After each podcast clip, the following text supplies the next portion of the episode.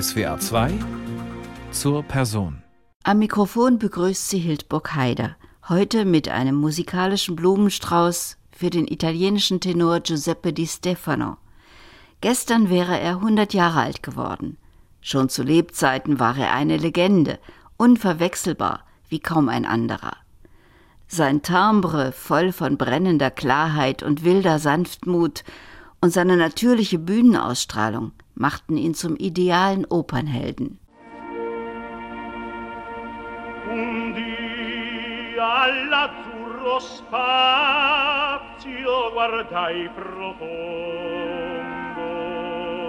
e ai prati colmi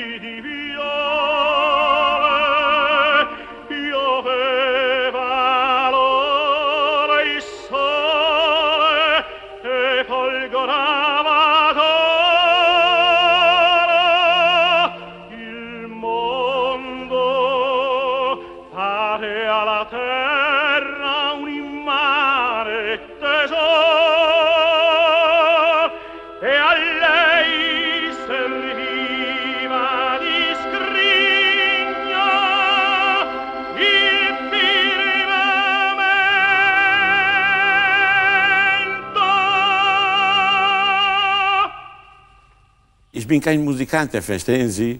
Ich bin nur ein Tenor. Ich hatte eine schöne Stimme, ich habe gesungen. Ich hatte keine Zeit zum Musik studieren. Ich liebe schöne Worte, schöne Musik, Melodie, Melodie, Melodie. 1989 tritt Giuseppe Di Stefano live im deutschen Fernsehen auf. Der Theatermann August Everding verwickelt ihn ins Abenteuer der deutschen Sprache. Und Sie haben einmal den Satz gesagt, Atem ist Leben und ich habe genug davon in mir. Das habe ich. Leben, mein Ausdruck, meine Idee, zu leben optimistisch und jeden Tag. Alla mia fronte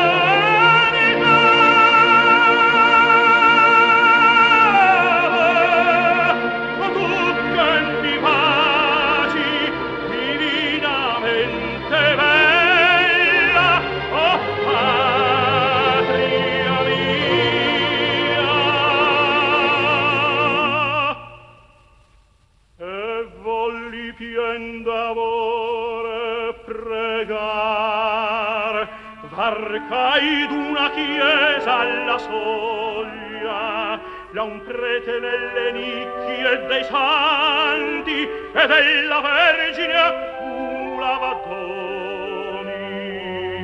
E al sordo orecchio un tremulo vegliardo in vano chiedea pane e in val stendea la mano dai degli abituri l'uscio un uom mi calunniava bestemmiando il suo e l'erario appena sazia e contro a Dio scagliava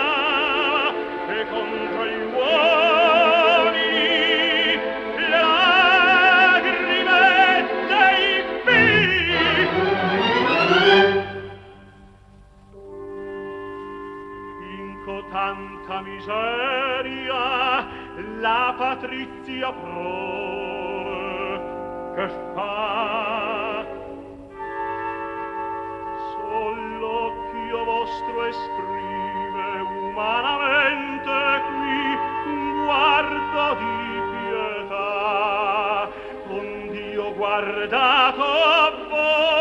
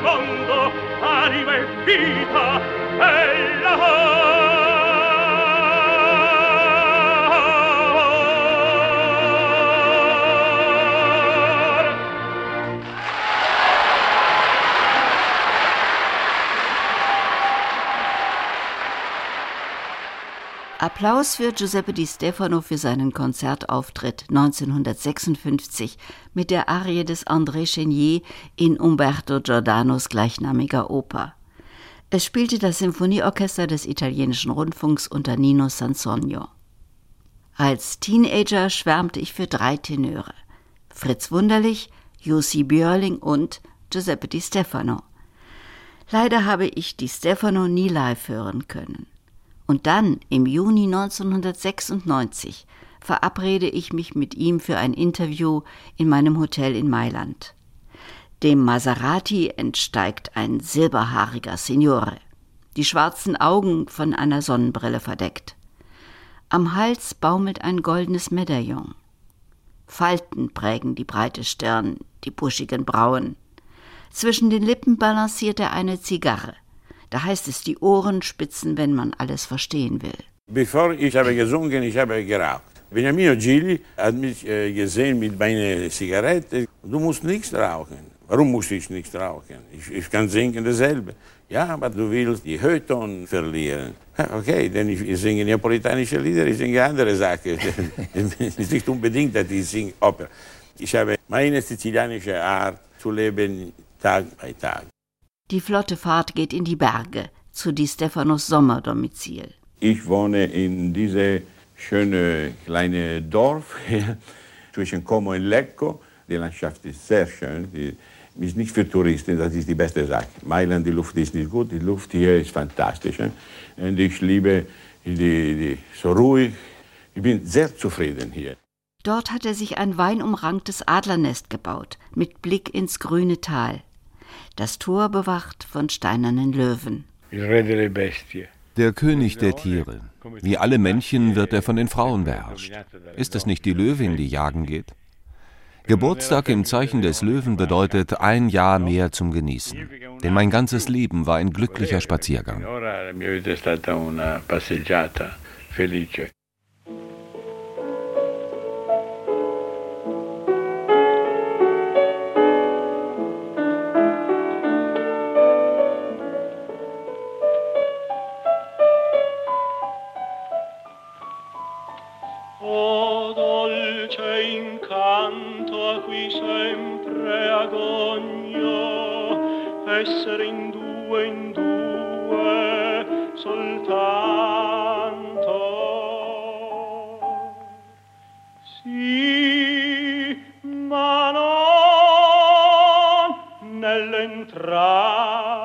Appunto fatto un sogno.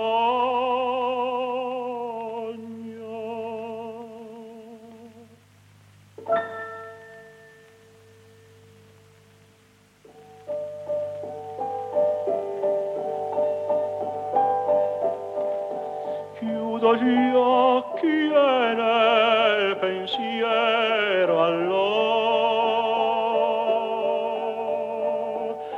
laggiù malletta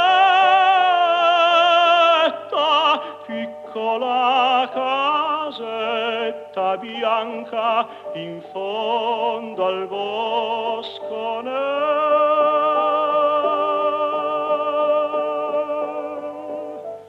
là sotto il placido fogliame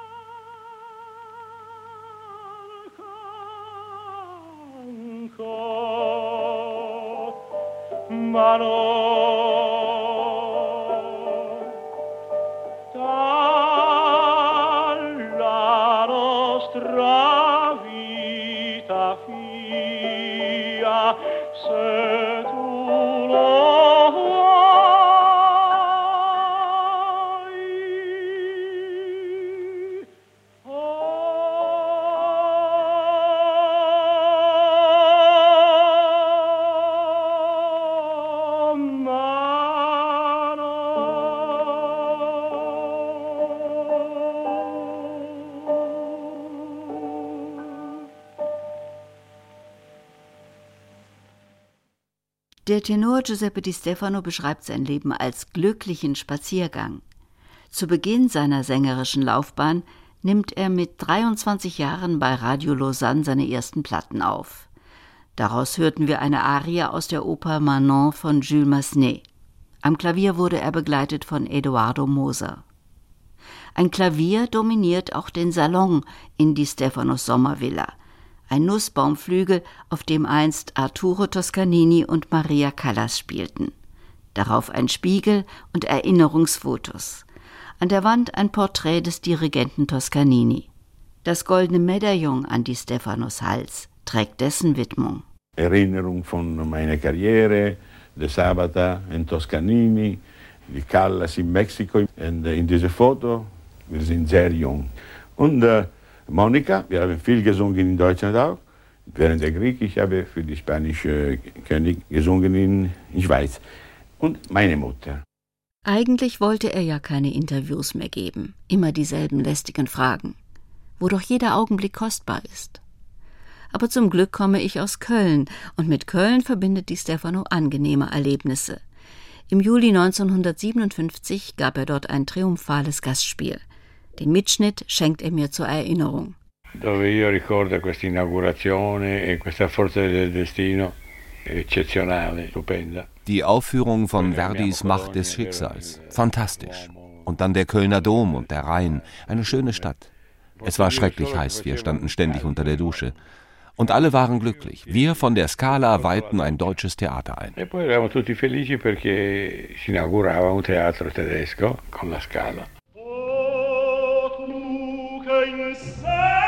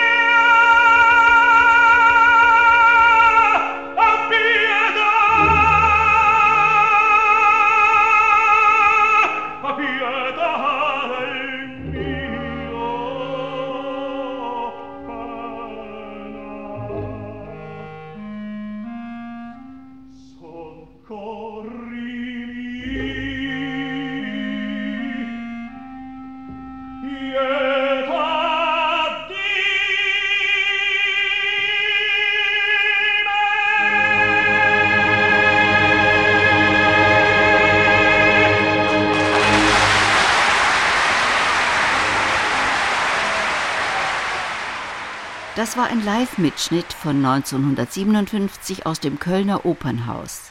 Wir hörten Giuseppe Di Stefano mit der Arie des Don Alvaro aus dem dritten Akt der Oper Die Macht des Schicksals von Giuseppe Verdi, begleitet vom Orchester der Mailänder Scala unter Antonino Votto. Ich habe immer an die Personagen, die Rollen gedacht. Ich habe auch viel gelesen von Verdi zum Beispiel. Giuseppe Verdi schreibt, der junge Sänger muss äh, eine Diktion perfekt haben. Sie?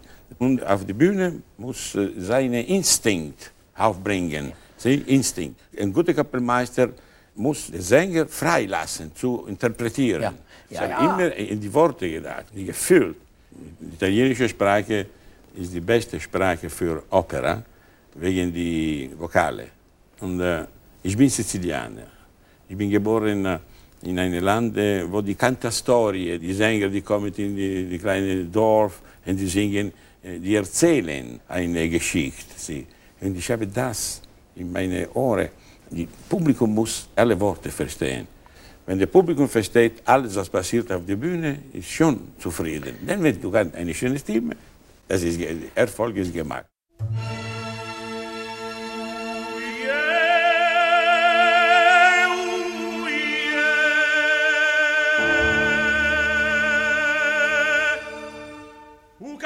Si vanni quara tu unni vabbani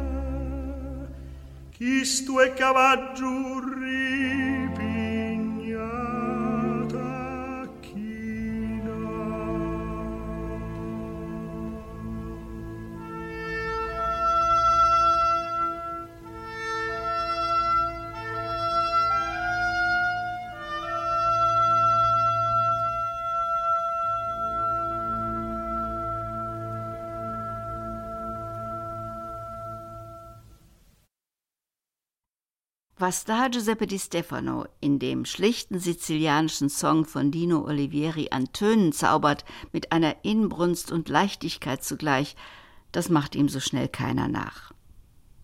Am 24. Juli 1921 kommt Giuseppe in dem sizilianischen Dorf Motta Sant'Anastasia bei Catania zur Welt. Als einziger Sohn des Carabinieri Salvatore Di Stefano und Angela Gentile, einer Schneiderin aus Syrakusa. Seine Mutter erzählte ihm von seinem Start ins Leben. Sonntagmittag, alle Glocken haben geläutet, fünf Kilo schwer, Augen wie ein Räuber und schwarze, schwarze Haare. Sono nato in Sicilia Ich bin in Sizilien geboren, aber mit fünf bin ich von dort weggegangen. Ich wurde in Mailand erzogen, vielmehr verzogen. Bis heute liebe ich das Meer, die Landschaft, in der ich geboren bin, eine der schönsten der Welt. Paesaggio che Goethe amava. Pensi che Goethe Goethe hat Sizilien geliebt. Auf seiner Reise war er auch in meinem Geburtsort, Motta Santa Anastasia. Griechenland vor Augen, das Ionische Meer, den Vulkan Etna, ein Meer von Grün, von Orangen und Zitronenbäumen. Un mare di, verde, di aranci, di limoni, no? Dieser Blütenduft weht auch aus den Volksliedern, die der Tenor immer wieder in Konzerten und im Schallplattenstudio singt. Asciacca bagaruna e bacareggi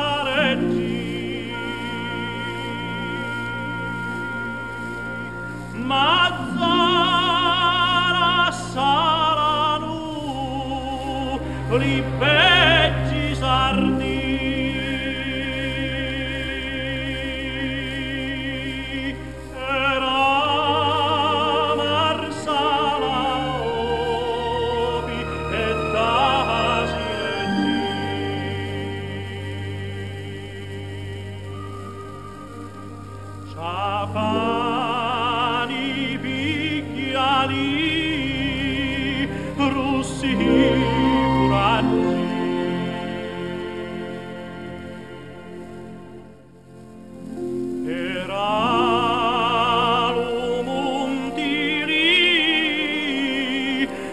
joy.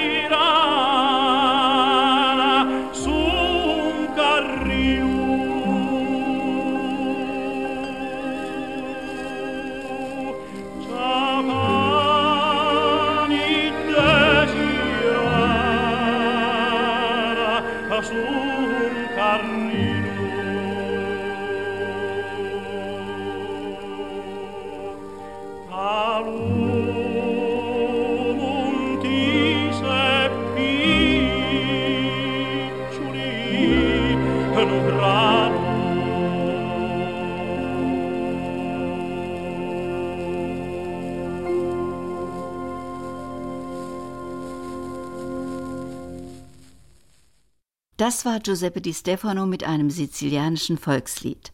Er wurde begleitet vom London Symphony Orchestra unter der Leitung von Alberto Erede. Anfang des 20. Jahrhunderts sucht die Familie Di Stefano wie viele Süditaliener im Norden ihr Glück, in der Metropole Mailand.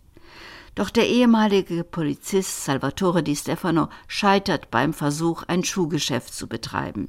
Mit Mühe hält die Mutter die Familie mit einem Schneideratelier über Wasser. Ich wuchs unter dem Abschaum der Vorstadt auf, zweisprachig. Zu Hause sprachen wir Sizilianisch und mit den Kumpels unterhielt ich mich im Mailänder Dialekt, um meine Herkunft zu verbergen. Die Schule schaffte ich nur dank meiner brillanten Improvisationsgabe. Wenn Staubkörnchen auf einem Sonnenstrahl tanzten, verlor ich mich in meinen Fantasien, bis der Lehrer mich in die Wirklichkeit zurückrief.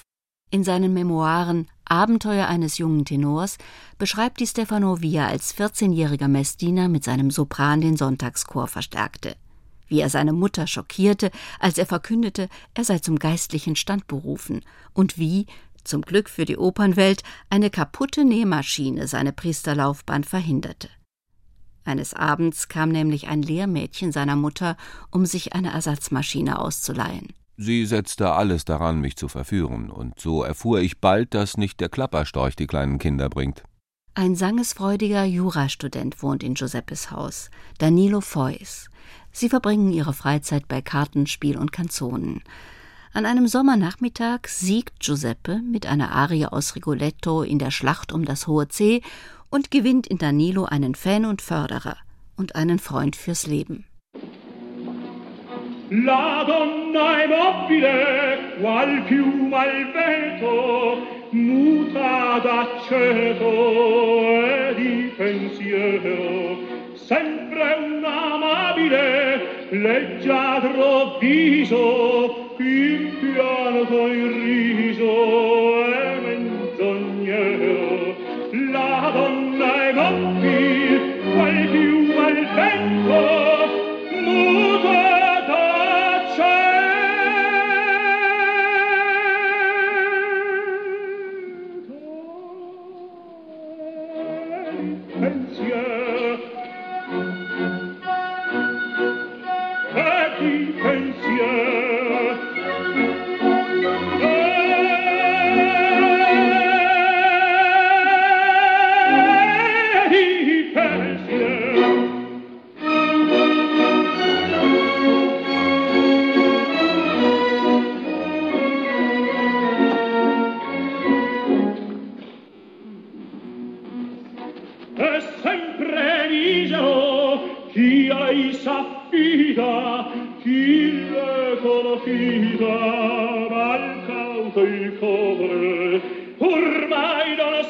così felice a pieno chi su quella sera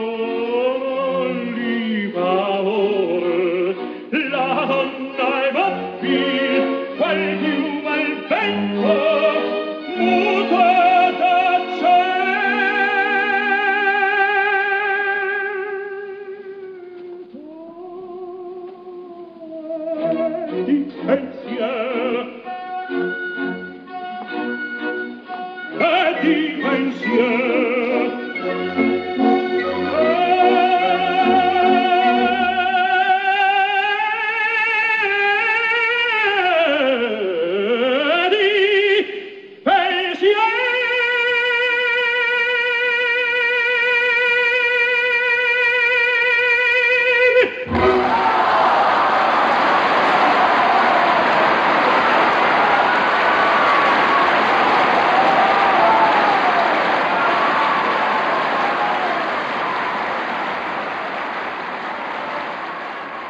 diesem Auftritt als Herzog in Verdis Oper Rigoletto im Jahr 1948 bricht ein Beifallsorkan in Mexico City aus. Dem Interpreten Giuseppe Di Stefano bleibt nichts anderes übrig, als die zweite Strophe seiner Arie zu wiederholen. Gli applausi non sono esattamente il modo di valutare la prestazione di un artista. Der Beifall ist kein Gradmesser für einen Künstler. Es gibt Abende, da machst du deine Sache bestens und das Publikum bleibt kalt. Ein anderes Mal singst du so lala und das Publikum ist begeistert. Ein Künstler muss selbst genau wissen, was er gegeben hat. Außerdem wird der Applaus bezahlt. Auch heute, da hat sich nichts geändert. Die Leute wissen ja nicht, wann sie klatschen sollen. Sie brauchen einen Vorklatscher. Aber die Klack kann einem auch den Erfolg vermiesen.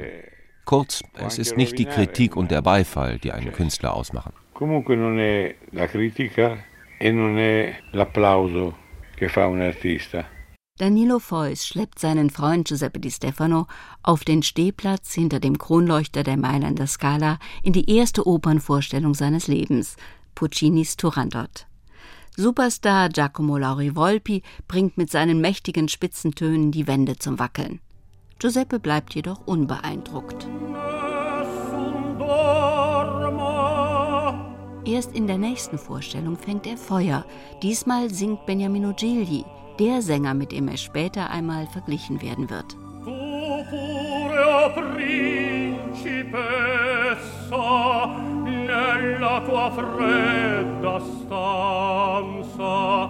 Guardati la stelle che tremano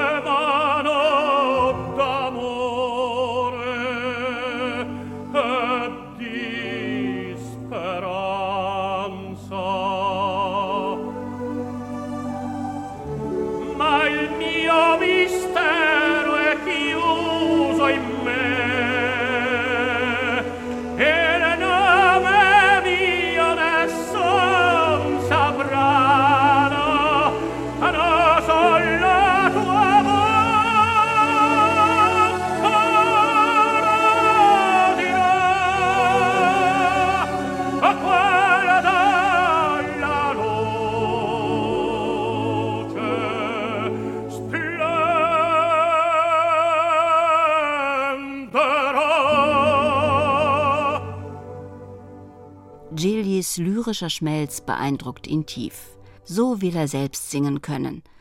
Und so klingt Giuseppe Di Stefanos Stimme in einer Studioaufnahme von 1955.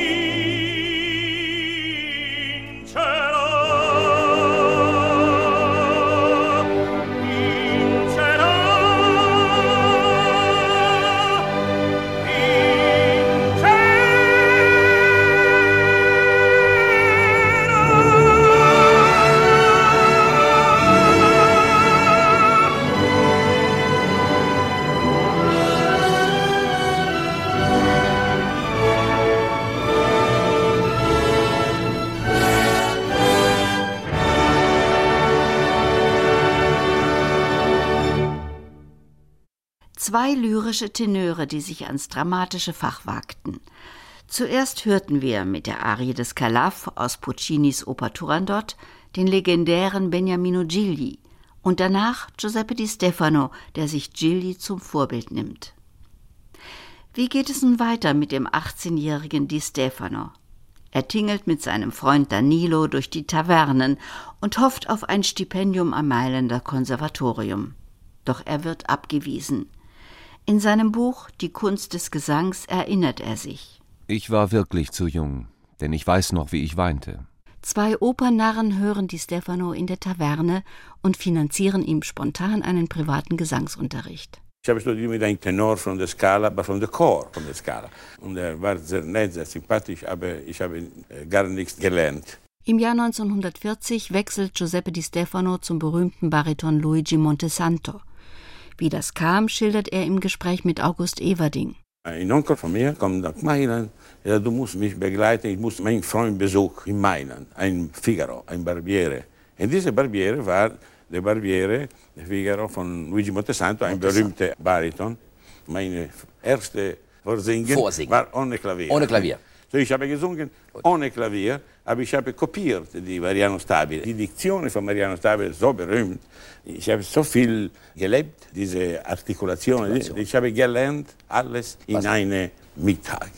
Wenige Monate nach Beginn seines Gesangsstudiums erhält er den Gestellungsbefehl zum Schützenbataillon in Alessandria. Es gelingt ihm, sich mit sizilianischen Volksliedern von den härtesten Arbeiten freizukaufen, und hin und wieder mimt er den Schwerkranken bis ihm der Militärarzt auf die Schliche kommt. Wieder rettet ihn der Gesang.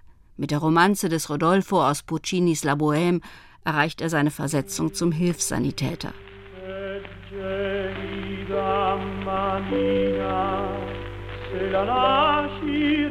Cercar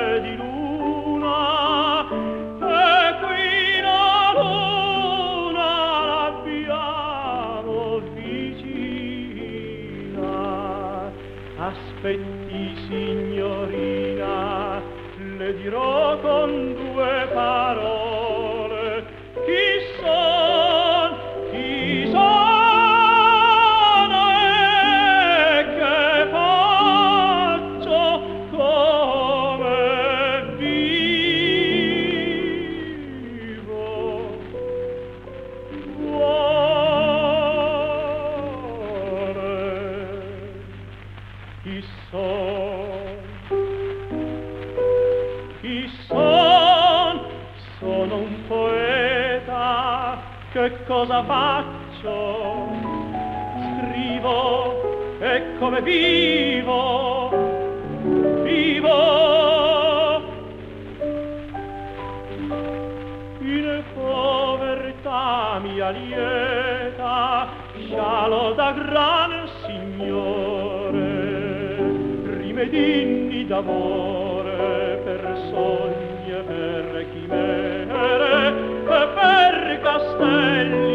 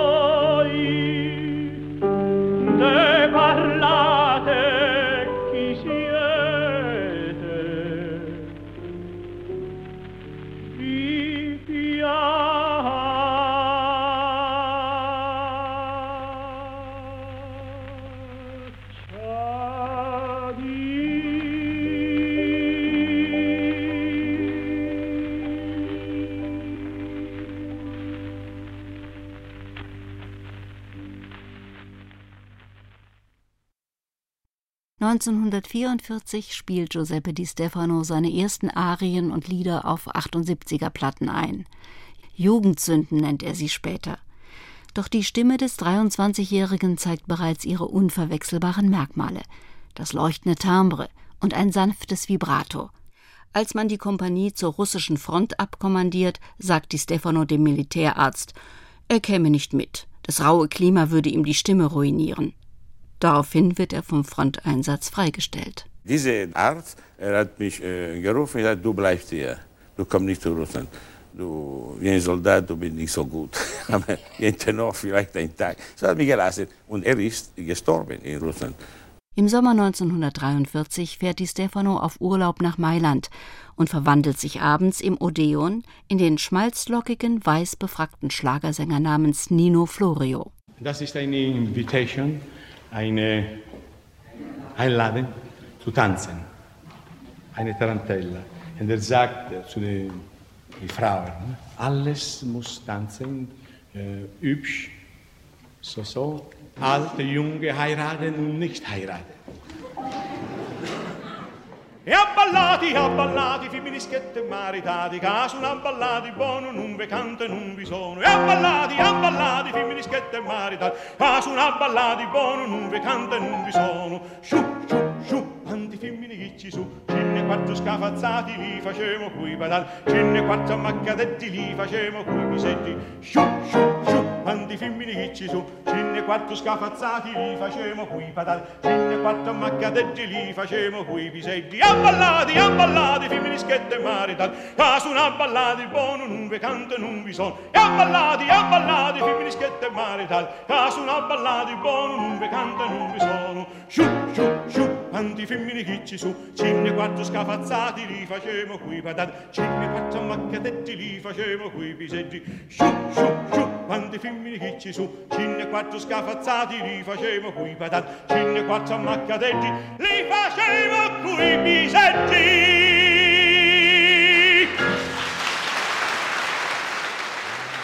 Das Zwischenspiel im Varieté endet mit dem Sturz Mussolinis am 25. Juli 1943.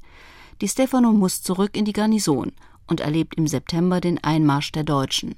Wenn der Krieg war fertig rund, die Deutschen sind gekommen, wir waren in der Kaserne, wir waren nicht das Regiment, wir waren nur der Depot. Wir waren ein deutscher Kaporal, ich habe ihn gerufen, ich bin ein Tenor, ich gehöre nicht hier, ich muss weggehen von hier. Bist du ein Tenor? Ja.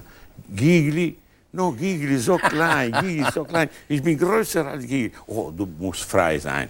Wieder hilft ihm sein Improvisationstalent und seine kecke Sorglosigkeit. Dem deutschen Offizier zeigt er sein Foto als Schmalzsänger Nino Florio und erwirkt eine Ausgeherlaubnis. Bei Nacht und Nebel flieht er in die Schweiz und gerät am St. Gotthard in ein Internierungslager. Bei der Kartoffelernte im Kanton Luzern gewann ich die Zuneigung eines Schweizer Gefreiten, der mich unter der Dusche singen hörte. Er nahm mich mit nach Zürich. Dort sollte ich am Theater vorsingen. Wir konnten uns nur mit Händen und Füßen verständigen. Aber als er mir vorschlug, mit ihm das Bett zu teilen, heuchelte ich Unverständnis und legte mich aufs Sofa schlafen. Das Schweizer Radio Lausanne engagiert ihn für Aufnahmen. Donizettis Liebestrank gehört zu den ersten Opern, die er komplett einstudiert. Für verzierte Partien wie die des Nemorino fehlt ihm jedoch die Technik. Zu viele Noten, lautet sein Kommentar zu Fiorituren wie dieser.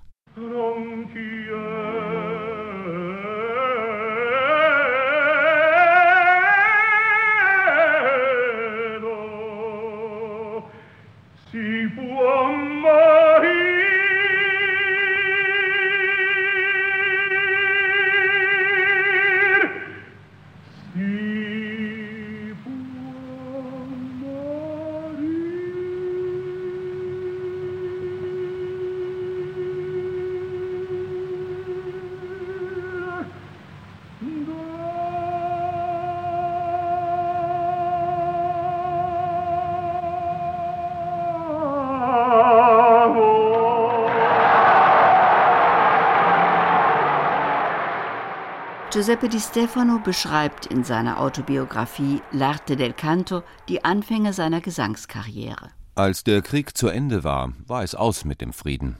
In der Schweiz musste ich zwar im Heu schlafen und Hunger leiden, aber ich sang zumindest mit Lebenslust und frei von Verantwortung.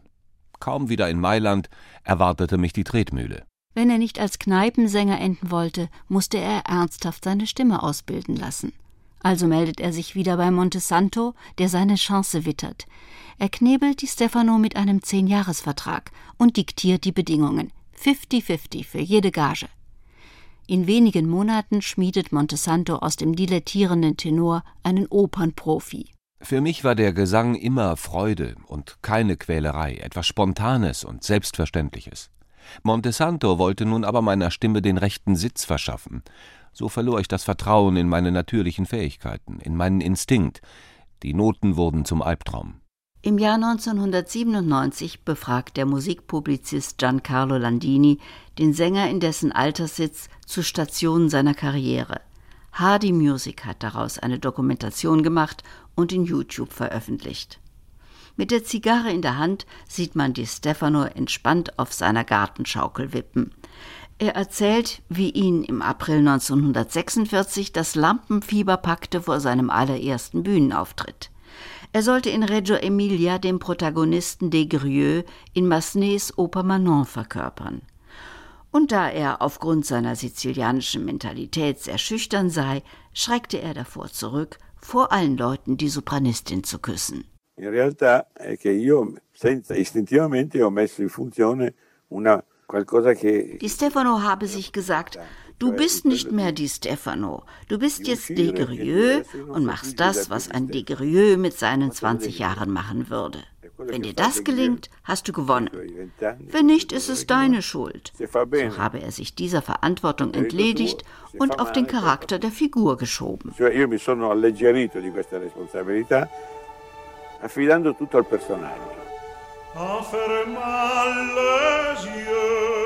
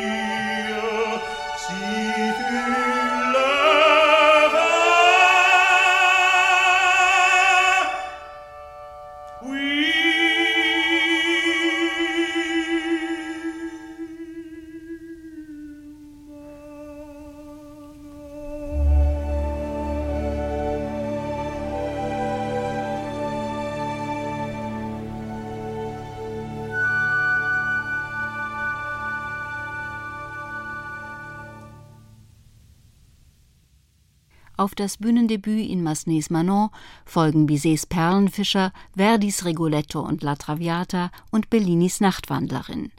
Innerhalb seiner ersten zwei Spielzeiten erobert Giuseppe di Stefano die wichtigsten Opernbühnen Italiens, das Fenice in Venedig, die Oper Rom und die Mailänder Scala.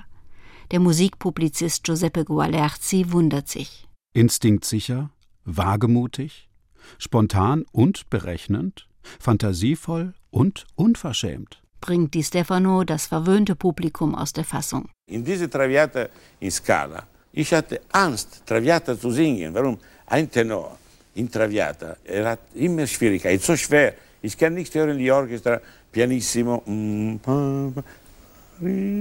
Ich, ich, ich hatte Angst. Ich, das war der Grund, ich habe nicht zum Probe gegangen.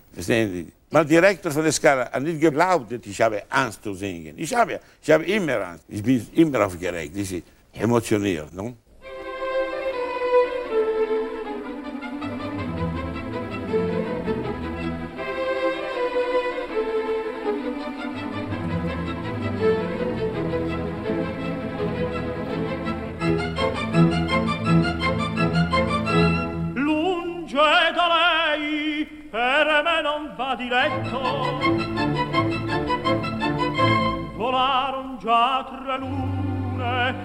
Che la mia violetta agi per me lasciò dovizie amori e le pompose feste ove agli omaggi avvezza vede a schiavo ciascun di sua bellezza.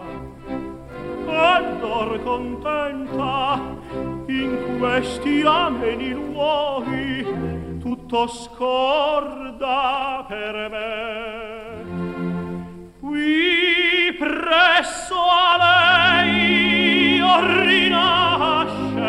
mi sento e dal soffio d'amor rigenerato scordo nei gaudi suoi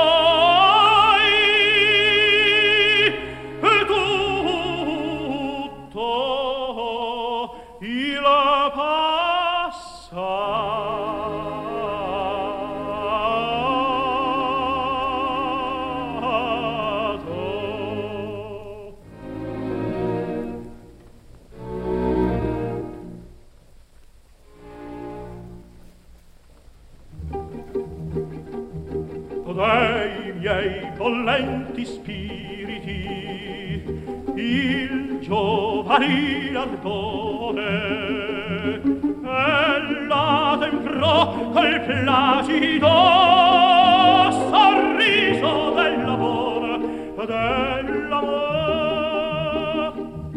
dal di che disse vivere io voglio io voglio a te fedele. perso in memore. Io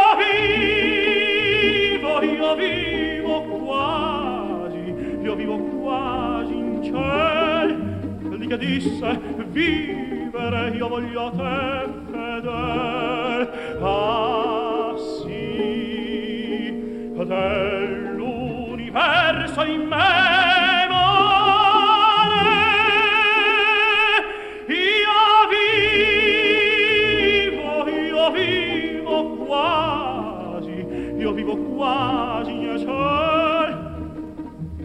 io vivo in ciel dell'universo in memore. Io vivo quasi nel ciel ah sì io vivo quasi in cielo. Io vivo quasi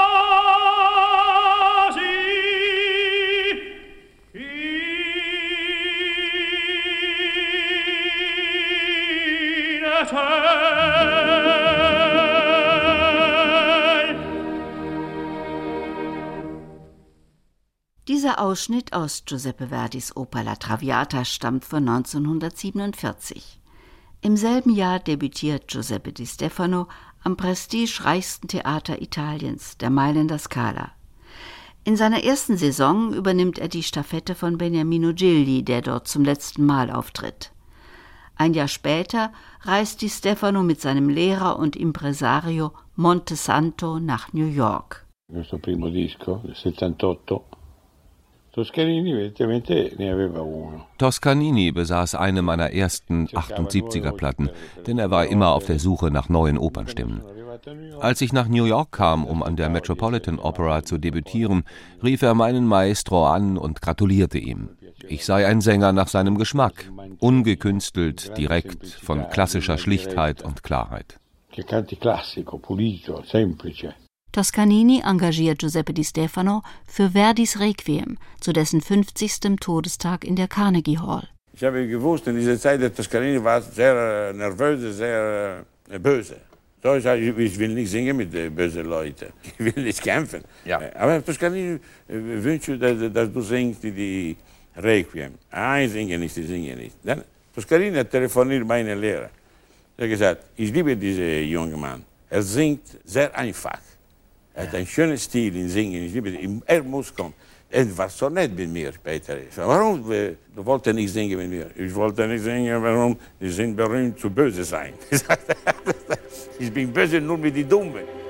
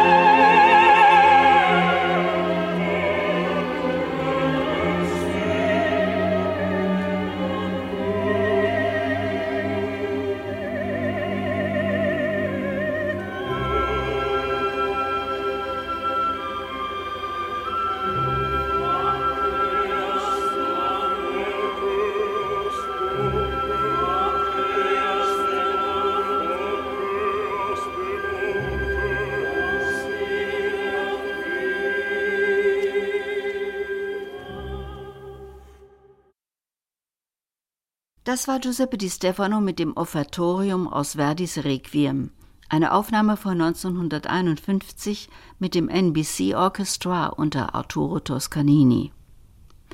Seit seinem Debüt an der New Yorker Metropolitan Opera drei Jahre zuvor ist der junge Tenor ein Liebling des amerikanischen Publikums. Di Stefano beschreibt in seiner Autobiografie, dass ihm vor der Premiere von Verdis Rigoletto sein Gesangslehrer sexuelle Abstinenz verordnet habe, mit peinlichen Konsequenzen. Ich gehorchte, mit dem Ergebnis, dass ich wenige Stunden vor der Aufführung keine hohe Note halten konnte. Stechende Schmerzen schossen in die Körperregion, die ich gezwungenermaßen ruhig gestellt hatte. Ich steckte mir also einen Eisbeutel unter das Kostüm. Könnt ihr euch vorstellen, was ein Herzog von Mantua durchmacht, wenn er vor 3000 Leuten seine Romanze singen muss und zwischen den Beinen ein Eisbeutel zu tröpfeln beginnt?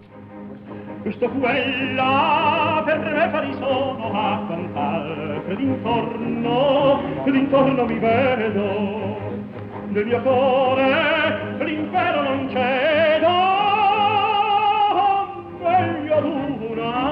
che ad altra beltà la costoro avvenente quel dono di che il fato di Dio la vita. Lo so di questa mi torna gravita forse un'altra forse un'altra. Domani lo sarà? Un'altra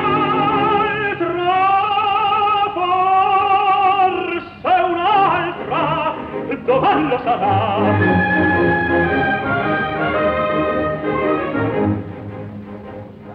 Stanza tiranna del come detestiamo quel morbo quel morbo crudele.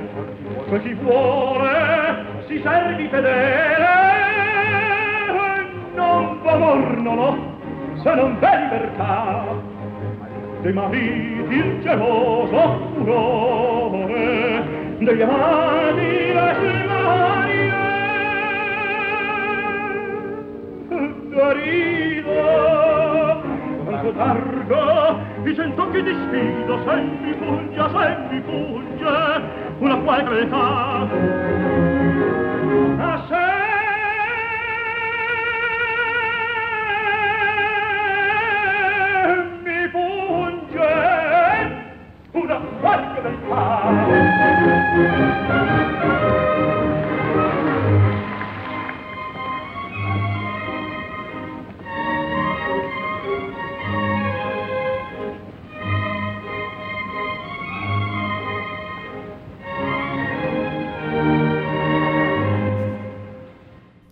Das war Giuseppe Di Stefano mit der Arie des Herzogs aus dem ersten Akt der Oper Rigoletto von Giuseppe Verdi. Ein Mitschnitt des Gastspiels der Mailänder Scala in Mexiko von 1955. Tullio Serafin stand am Pult. Nach seinen Erfolgen in lyrischen Rollen lässt er sich von Dirigenten wie Tullio Serafin dazu überreden, sein Repertoire um dramatischere Partien zu erweitern. Die liegen zwar seinem Temperament und seinem Bühneninstinkt, gefährden aber auf Dauer seine Stimme. Der Opernregisseur Werner Schröter hat das mir gegenüber vor vielen Jahren so kommentiert. Die Stefano hat ja empfindsamen Naturburschenton mehr. Also im Grunde genommen kommt mir das so vor, als wenn ihm das natürlich gewesen wäre, sich so auszudrücken. Ich meine jetzt nicht, dass er nicht dann eben in manchen Phasen seiner Karriere auf die Stimme gedrückt hat und die gepusht hat und damit gefährdet hat und fast kaputt gekriegt hat. Aber der Ausdruck kommt mir sehr natürlich vor. Der Met-Direktor Rudolf Bing notiert in seinen Memoiren die Stephanus-Gestaltung des Titelhelden in der Oper Faust von Charles Gounod. Es war ein wirkliches Erlebnis, als ich das Diminuendo seines hohen C bei Salut des Meurs im Faust hörte. Solange ich lebe, werde ich die Schönheit dieses Tones nicht vergessen. Salut demeure chaste pure. Salut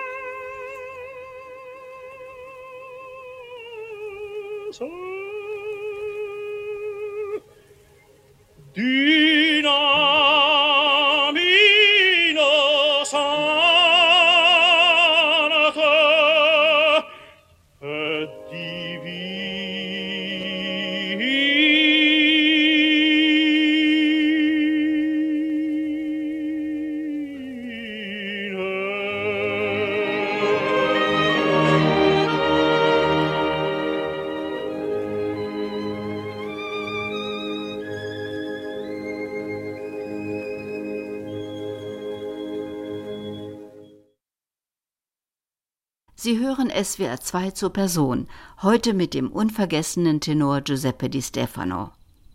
Mit seinem hohen C als Gounod's Faust hatte das Publikum der New Yorker Metropolitan Opera verhext. Operndirektor Rudolf Bing wirft seinem Startenor jedoch Disziplinlosigkeit vor.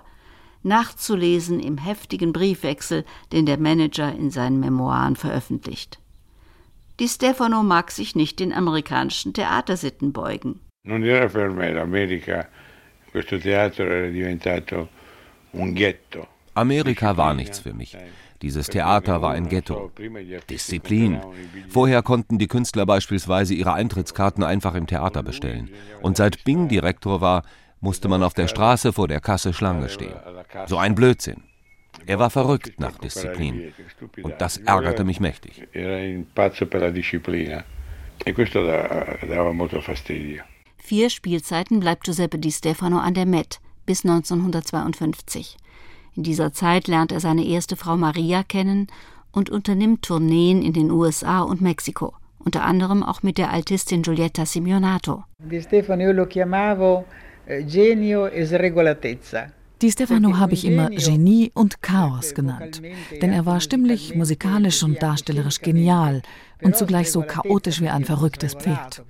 Er weiß, wie ich das meine. Er hatte gerade geheiratet, als wir auf unserer Mexiko-Tournee den Barbier von Sevilla sangen. Doch das war nicht Rossinis Barbier, das war Di Stefanos Barbier. Era il barbiere di Di Stefano. Lui cadeva sempre a piombo, del maestro. Er folgte dem Dirigenten auf den Takt genau, aber er erfand einen neuen Text, sodass wir anderen ins Schwimmen gerieten. Aber alle haben ihm verziehen, weil er so sympathisch ist. Er hat ein Charisma, ein Naturtalent. Er tut selbst nichts dazu. Pippo ist wie er ist, unvergleichlich, unerreicht. Pippo è così, però la voce di Pippo ineguagliabile, irraggiungibile, no, no, no. Non ci sarà più una voce come di Stefano. Oh nulla, sedete a me vicino, bella fanciulla. Se non vi spiace un poco di lezione, di Don Basilio invece vi darò un pugno gran piacere, la prenderò. Che volete cantare? Io canto se le aggrada, il rumore di inutil precauzione. da brava incominciamo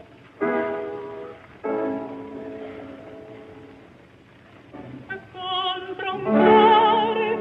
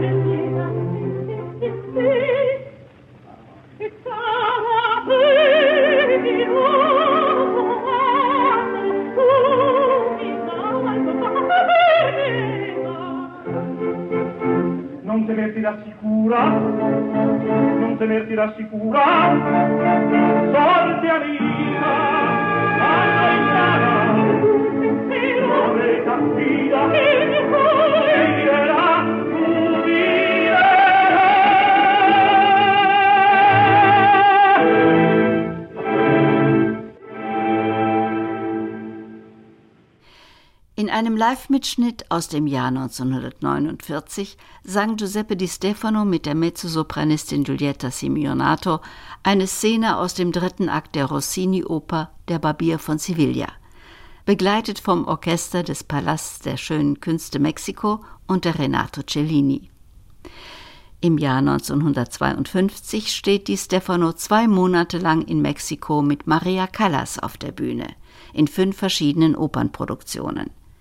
Die beiden werden zum klassischen Liebespaar des Musiktheaters. Sempre un incontro ideale, no? Una donna.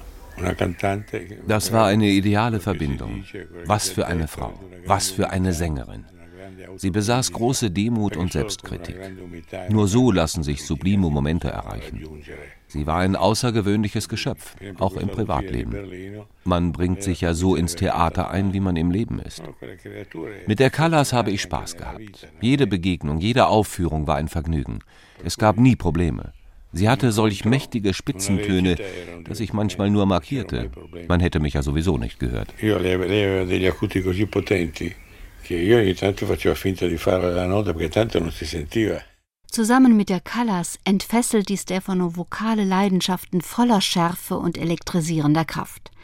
In der glutvollen Verführungsszene in Verdis Maskenball öffnet er die Schleusen einer verbotenen Leidenschaft. Mami, Mami, sia distrutto il corso l'amicizia del tuo estinto tutto, estinto tutto.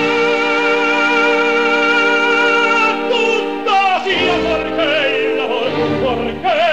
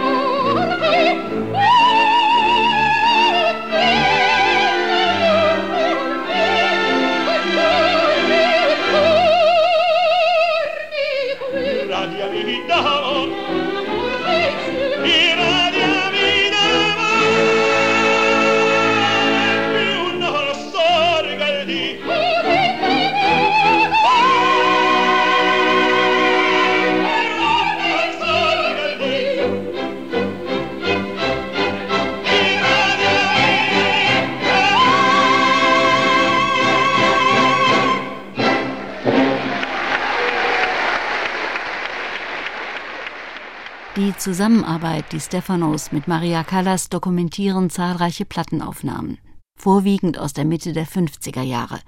Zum Beispiel der Live-Mitschnitt ihres Auftritts in Berlin in Donizettis Lucia di Lammermoor. Erinnere eine etwas von Natur, ein Tiere, Bühnetiere. Aber die Tiere sind auch gut, wenn die, die lassen in Ruhe. Ja. Wir hatten keine Probleme mit Callas, zusammen zu singen, ja. zusammen zu spielen. Oder Perché fa fantastico. Vieni, ti confondi, son tue cifre, a me rispondi. Son tue cifre, rispondi. Riprendi il tuo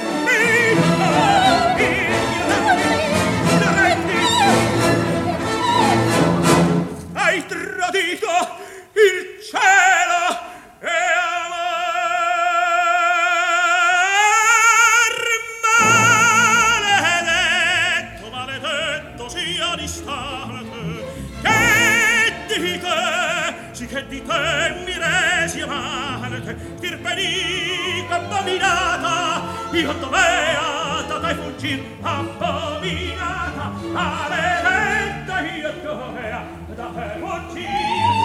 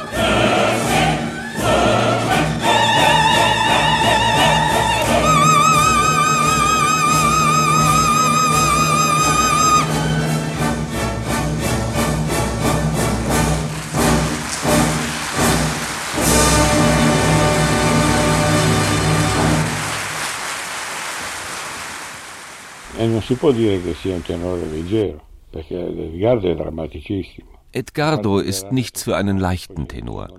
Im zweiten Akt dieser berühmte Fluch, das kann man nicht mit einem Stimmchen singen, das muss Eindruck machen. Die Raserei über den Liebesverrat. In jeder Oper gibt es Momente von Glück, von Liebe, von Hass, von Wut.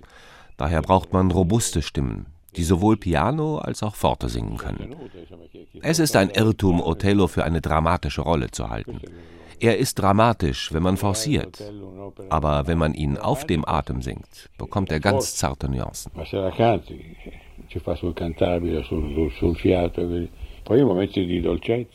Giuseppe Di Stefano vergleicht in unserem Gespräch die stimmlichen Anforderungen an die Rolle des Edgardo wir hörten ihn hier mit seiner Partnerin Maria Callas in einer dramatischen Szene aus Donizettis Oper Lucia di Lammermoor mit der Partie des Othello von Giuseppe Verdi, die er nur ein einziges Mal auf der Bühne verkörpert hat.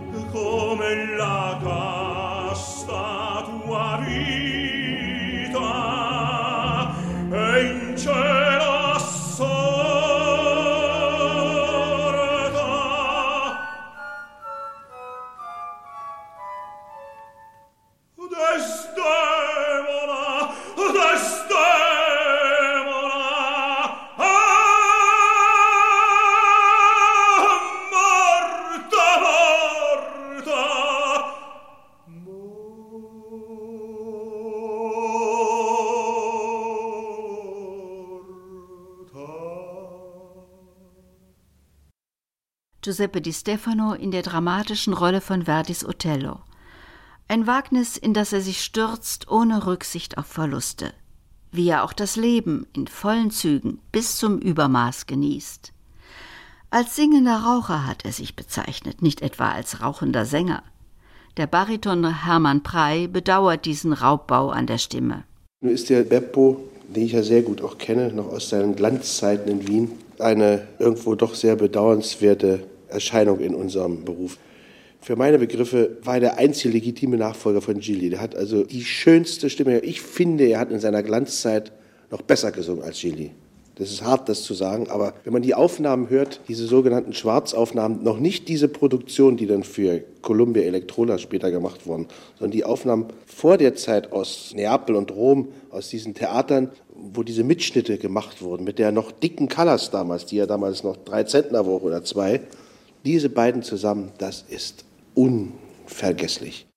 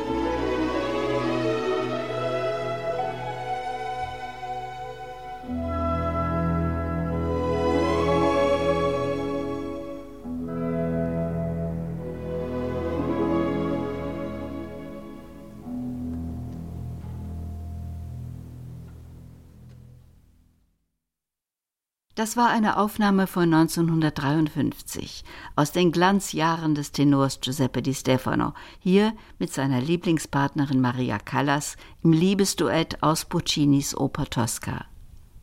20 Jahre später schlägt er der Sopranistin ein Comeback vor. Sie hatte sich acht Jahre zuvor von der Bühne verabschiedet und gab mittlerweile Meisterkurse an der New Yorker Juilliard School. La Callas era morta, non viveva più. E viveva nel ricordo, vegetava. Non mi dirai che dare lezioni al Julia School fosse una cosa per lei soddisfacente. Die Callas war wie tot, ohne Lebenskraft. Diese Kurse an der Juilliard School konnten sie ja nicht befriedigen. Sie vegetierte nur noch so dahin, lebte in den Erinnerungen. Die Idee für diese Tournee kam irgendwie zustande. Sicher nicht auf mein Betreiben. Ich war ja noch an der Scala aktiv, in Rom, an großen Bühnen. Es gab Kritiker, die meinten, ich hätte davon profitiert, die Callas singen zu lassen. Wir haben aufgrund unserer alten Freundschaft und der gegenseitigen Wertschätzung diesen Weg versucht, damit sie wieder ins Rampenlicht gerät. Ich war allerdings besser in Form. Sie hatte keine Zwerchfellatmung mehr, musste alles wieder lernen. Lei era senza diaframma, senza fiato, senza... che doveva acquistare, che stava acquistando. Von Anfang an liegt ein Schatten auf dieser Tournee, die so mit Spannung erwartet wurde. Beide Sänger hatten den Zenit ihrer Laufbahn überschritten, mussten Konzerte absagen und herbe Kritik einstecken. Das Publikum jedoch verwöhnt sie noch einmal mit Ovationen. Obwohl Giuseppe Di Stefano die höchsten Gagen seiner Zeit kassiert, rinnt ihm das Geld durch die Finger, denn er liebte schon immer das Spiel und La Dolce Vita. 1975 schließlich verlässt ihn das Glück. Es erfüllt sich eine schlimme Vorahnung. Wenn ich in der Schule ein Gedicht auswendig lernen musste, war das eine unbeschreibliche Plackerei. Nur ein Gedicht habe ich nie vergessen. Carduccis Lamento über den Tod seiner Tochter. Diese Zeilen kehrten immer wieder in mein Gedächtnis zurück auch in den sorglosesten Augenblicken meines Lebens. Später bewahrheitete sich dieses Phänomen als trauriges Omen. Am 19. März 1975, an meinem Namenstag, verlor ich meine Tochter Luisa. Sie war 20 Jahre alt. Vincenzo Bellinis Lied vom Tod der Tochter gehörte zu diesem Zeitpunkt bereits zu Di Stefanos Konzertrepertoire, wie bei diesem Live-Dokument aus dem Jahr 1968. Die pianto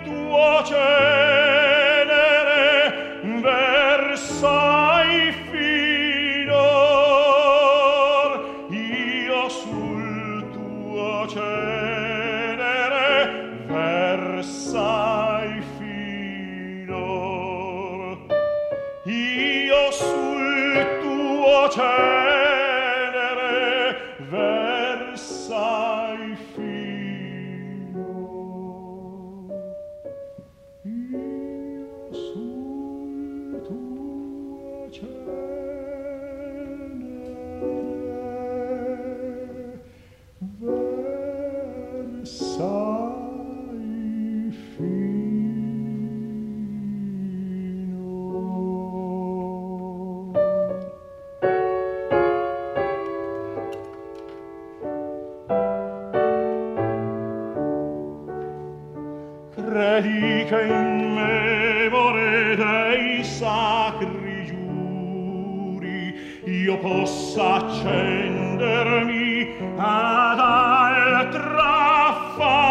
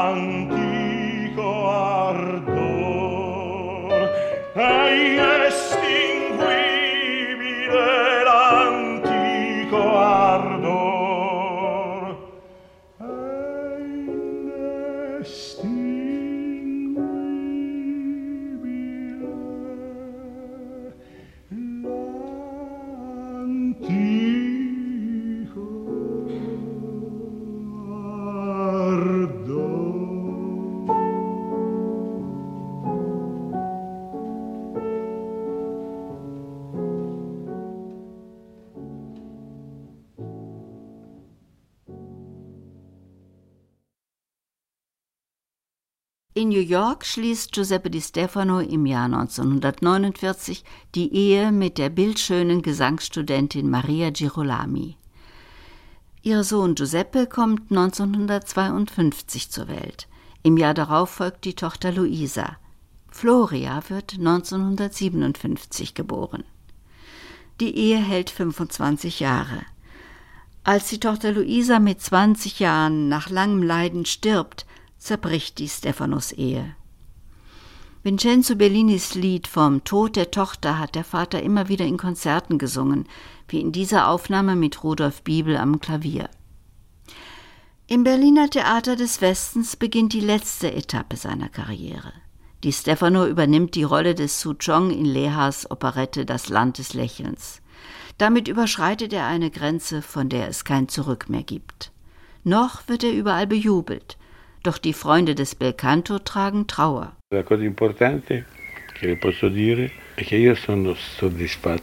Hauptsache, ich bin zufrieden und stolz auf das, was ich mit dem Gesang erreicht habe.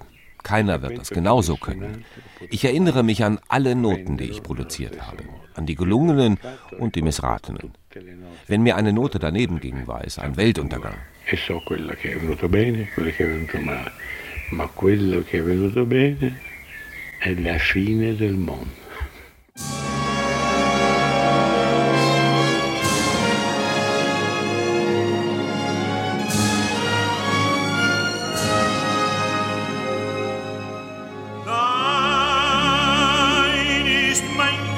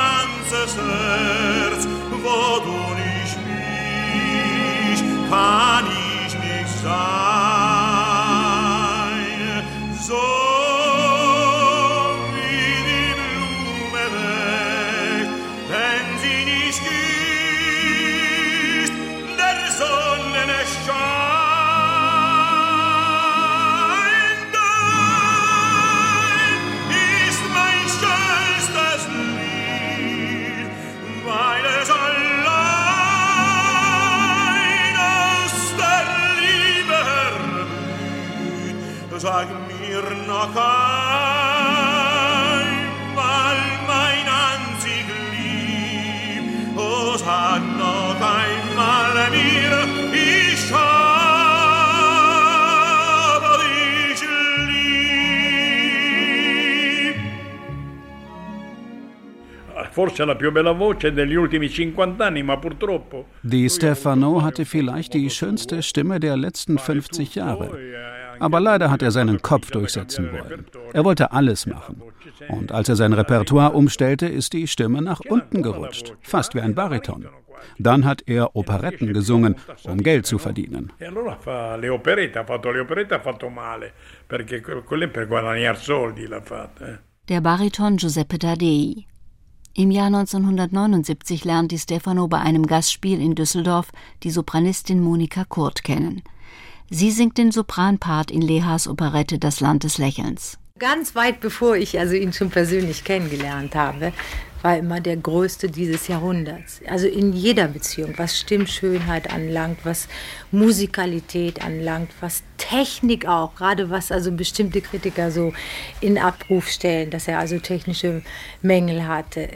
Dass er Probleme gehabt, das hat einen ganz anderen Grund. Er hatte nämlich ganz schwere Allergien gehabt, was man damals überhaupt noch nicht erkennen konnte. Mio rapporto con una donna di grande classe nasce praticamente nel paese di Goethe. Die Verbindung mit dieser Frau von großer Klasse aus Goethes Heimat verschafft mir als Künstler eine tiefe Erfüllung. Meine erste Frau war auch in Ordnung, aber sie machte es einem nicht leicht. Jetzt lebe ich mit der Frau, die mir ihr Leben widmet, ohne mich zu belasten. Sie redet kein banales Zeug. Außerdem ist sie auch eine Künstlerin, eine wunderbare Gefährtin.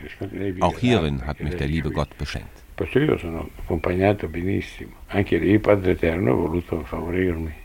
Jeder Tag war anders. Es gab keinen Tag, wo er eigentlich gleich war. Jeder Schritt, sagen wir mal, den er am Tag vorher gemacht hatte, kam genau von der anderen Seite. Und das war dann eben immer neu. So glaube ich, so müsste Theater eigentlich immer sein, dass halt immer wieder frisch ist. Und wann hat es bei Ihnen geknallt? Ha, süß geknallt. Na, geknallt in dem Sinne hat es eigentlich äh, vom ersten Augenblick, aber ich habe ihn damals, also muss ich gestehen, als Mann überhaupt nie in Betracht gezogen, weil er halt sehr viel älter ist. Aber verliebt, also in dem Sinne war ich sofort. Und dann geknallt, ja, dann hat es vielleicht so zwei Monate später dann, dass das. ja. Und im Jahr 1993, also 24 Jahre später, findet die Hochzeit statt.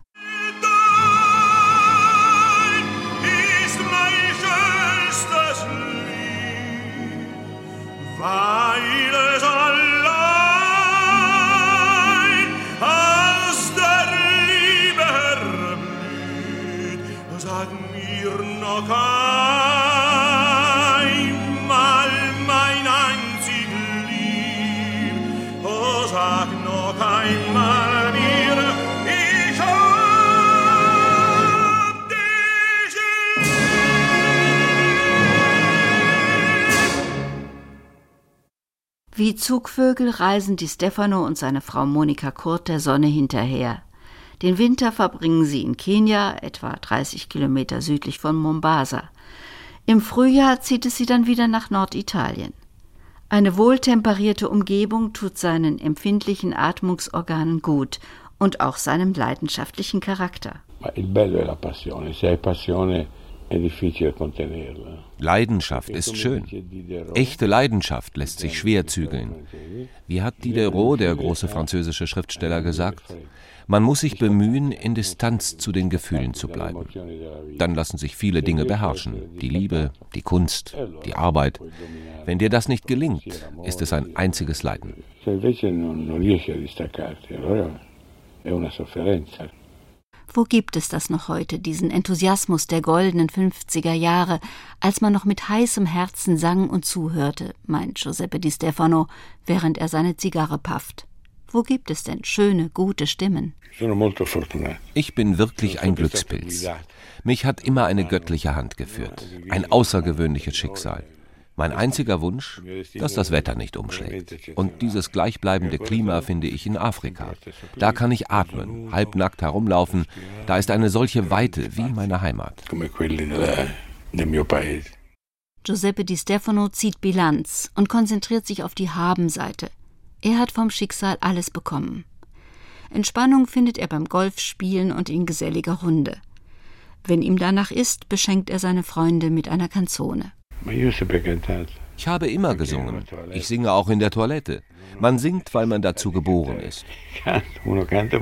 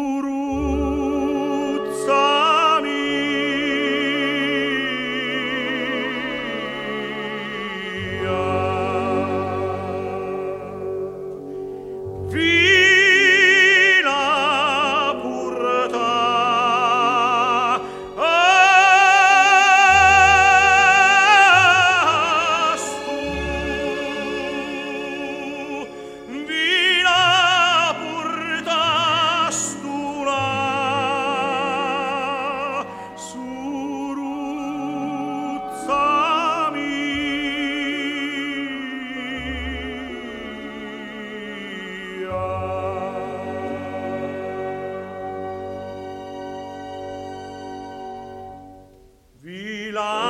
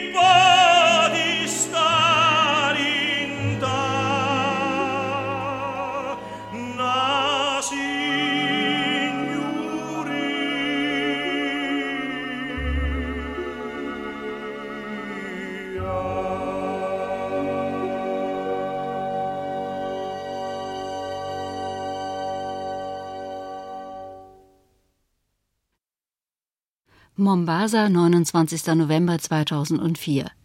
Wohlgelaunt steigt Giuseppe Di Stefano mit seiner Frau Monika aus dem Flugzeug. Er freut sich auf sein Winterquartier in Kenia.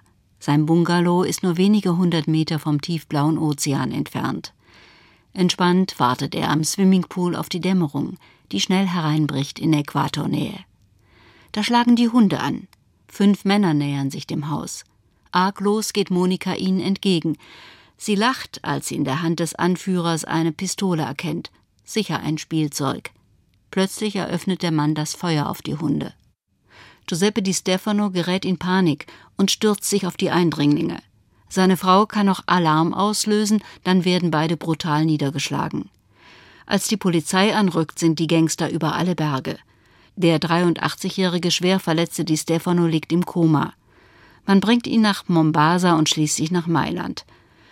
Zu Weihnachten erwacht er noch einmal und macht seiner Frau einen Heiratsantrag. Ach, sagt sie, wir sind doch schon längst verheiratet.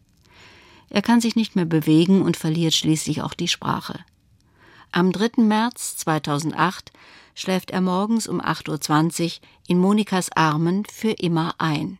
Bitte lassen mich sagen auch etwas zum D'Annunzio. Er hat geschrieben, Dolce cantare spegne ciò che nuoce. Schön singen tötet alles, was ist böse. Beim Raubüberfall in Kenia hat Di Stefano vergeblich versucht, Toscaninis goldenes Medaillon zu retten.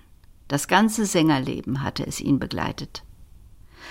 Was bleibt, sind unzählige Plattenaufnahmen.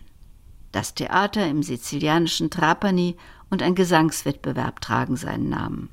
Archiv und Website werden von seinen Kindern Giuseppe und Floria betreut.